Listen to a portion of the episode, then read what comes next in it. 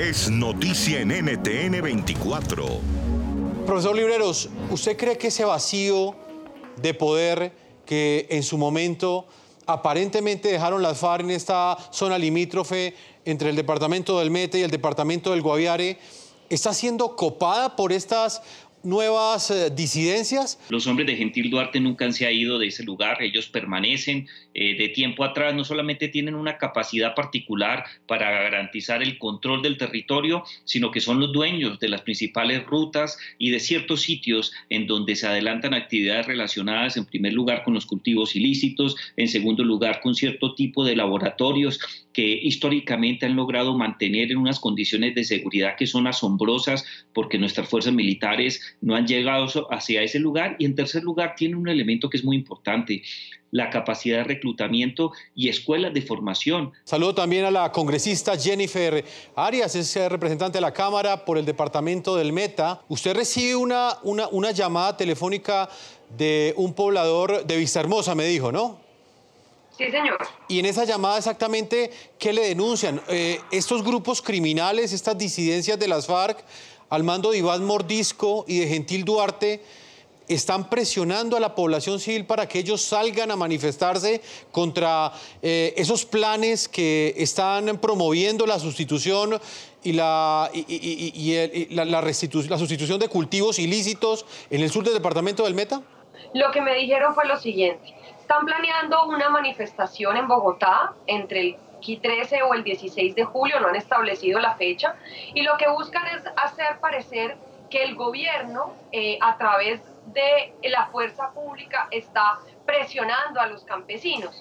Y lo que les dicen es, usted tiene dos opciones. La primera opción es muy sencilla, usted va a la marcha, nosotros le ponemos para que usted pueda asistir, usted va, se manifiesta y entonces mostramos un montón de personas que supuestamente están eh, aburridas, en contra, creen que el gobierno está usando excesivamente la fuerza y entonces esto hace que se genere un ruido a nivel de derechos humanos, que se genere un ruido a, nivel de, de la opinión pública. O si usted definitivamente dice yo no voy, me da miedo, por la pandemia, porque no quiero salir, porque eh, tengo susto de hacerlo, pues simplemente usted me tiene que dar X cantidad de plata para poder ir. Esas son las dos opciones. ¿Por qué? Porque si usted no va, entonces yo pues utilizo la plata para poder movilizar gente. Y si usted no va, pero además no me da la plata, pues entonces aténgase a las consecuencias y resultará eh, pues en, alguna cosa contra su vida.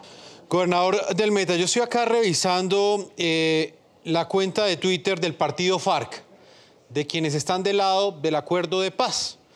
Ellos aseguran que estas denuncias que usted ha venido haciendo en los últimos días, incluso parte de lo que usted ha planteado, lo dijo aquí en el programa La Noche la semana pasada, pues hacen parte de una estrategia para desdibujar una serie de manifestaciones campesinas, dice el partido FARC, que lo único que buscan es el cumplimiento de los compromisos que tenía o que tiene el acuerdo de paz, el del Teatro Colón, el que firmó el gobierno del presidente o del entonces presidente Juan Manuel Santos con las FARC.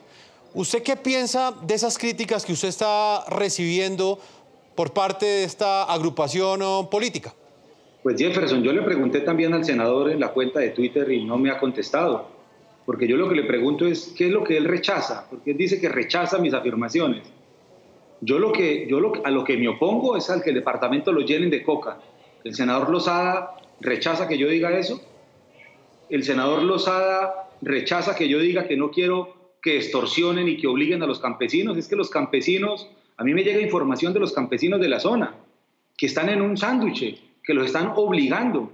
Yo no sé si ustedes, y seguramente porque ya es de conocimiento público, que a los campesinos que no salgan a las marchas les ponen multas de 10 millones de pesos. No es si quieren. Están allá bajo presión muchos de ellos. Y los campesinos históricamente están quedando en un fuego cruzado. Y yo también lo siento, yo lo que estoy defendiendo también a los que quieren vivir en la legalidad. Es que no todos los campesinos quieren sembrar coca.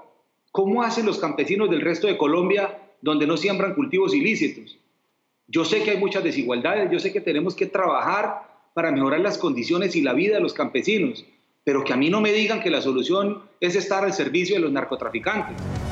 NTN 24, el canal internacional de noticias con información de interés para los hispanos en el mundo.